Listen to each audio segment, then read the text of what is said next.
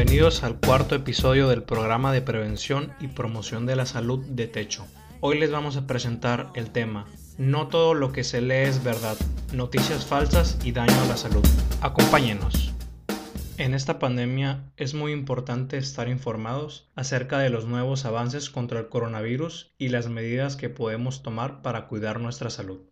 La mayoría de nosotros pasamos mucho tiempo en Internet, redes sociales, por lo cual es cada vez más fácil encontrar información útil.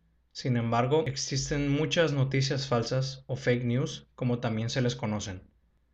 Estas noticias falsas pueden hablar de temas muy diversos, como supuestos tratamientos milagrosos que curan la enfermedad, situaciones políticas que no son ciertas, incluso hay algunas que afirman que el coronavirus no existe. Son muy peligrosas porque promueven acciones que pueden dañar nuestra salud. Daremos algunos ejemplos de noticias falsas sobre el coronavirus y cómo detectarlas. Número 1. El cubrebocas causa daños a la salud por respirar nuestro mismo aire. Esto es falso.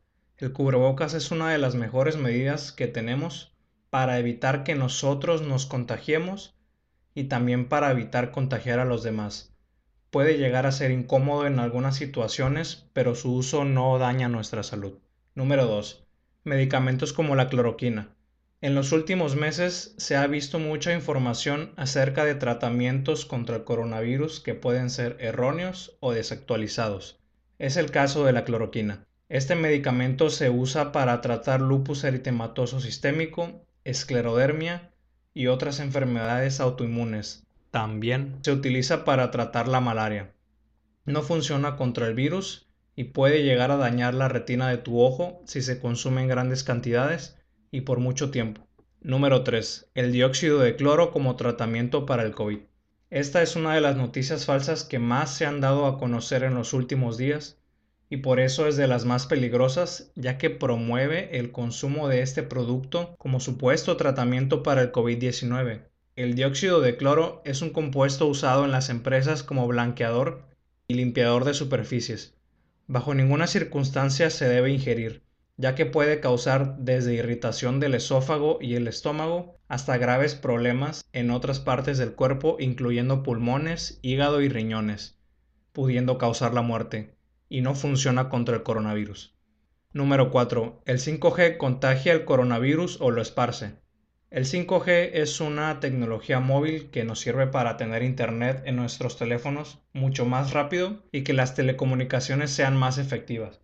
No contribuye con el contagio del coronavirus y no hay ningún peligro al usarla o vivir cerca de una antena de este tipo.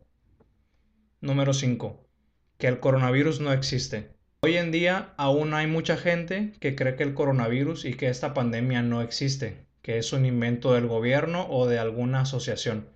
Claro que existe y podemos encontrar muchísima información valiosa para cuidarnos a nosotros mismos y a otros. Hay algunos puntos que podemos seguir para darnos cuenta si una noticia es falsa.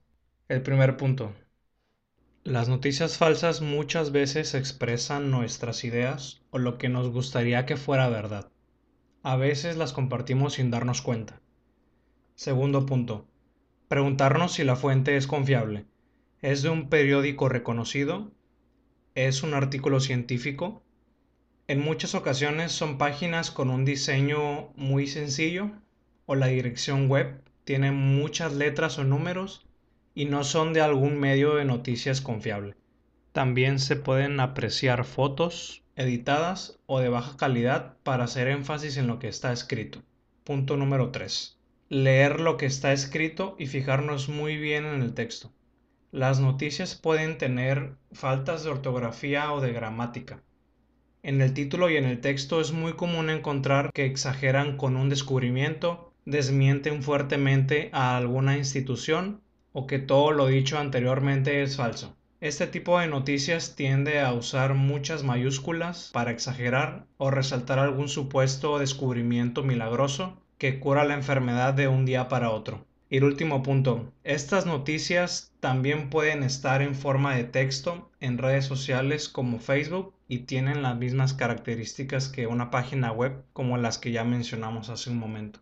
Te invitamos a que siempre que leas una noticia te preguntes todo esto, para que puedas estar informado de la mejor manera y puedas tomar mejores decisiones y sobre todo cuidar tu salud y la de los que te rodean. Muchas gracias por escucharnos. Recuerda que puedes compartir este audio con tus familiares y amigos. Les saluda con mucho gusto el doctor Alejandro Peña. Cuídense mucho. Hasta pronto.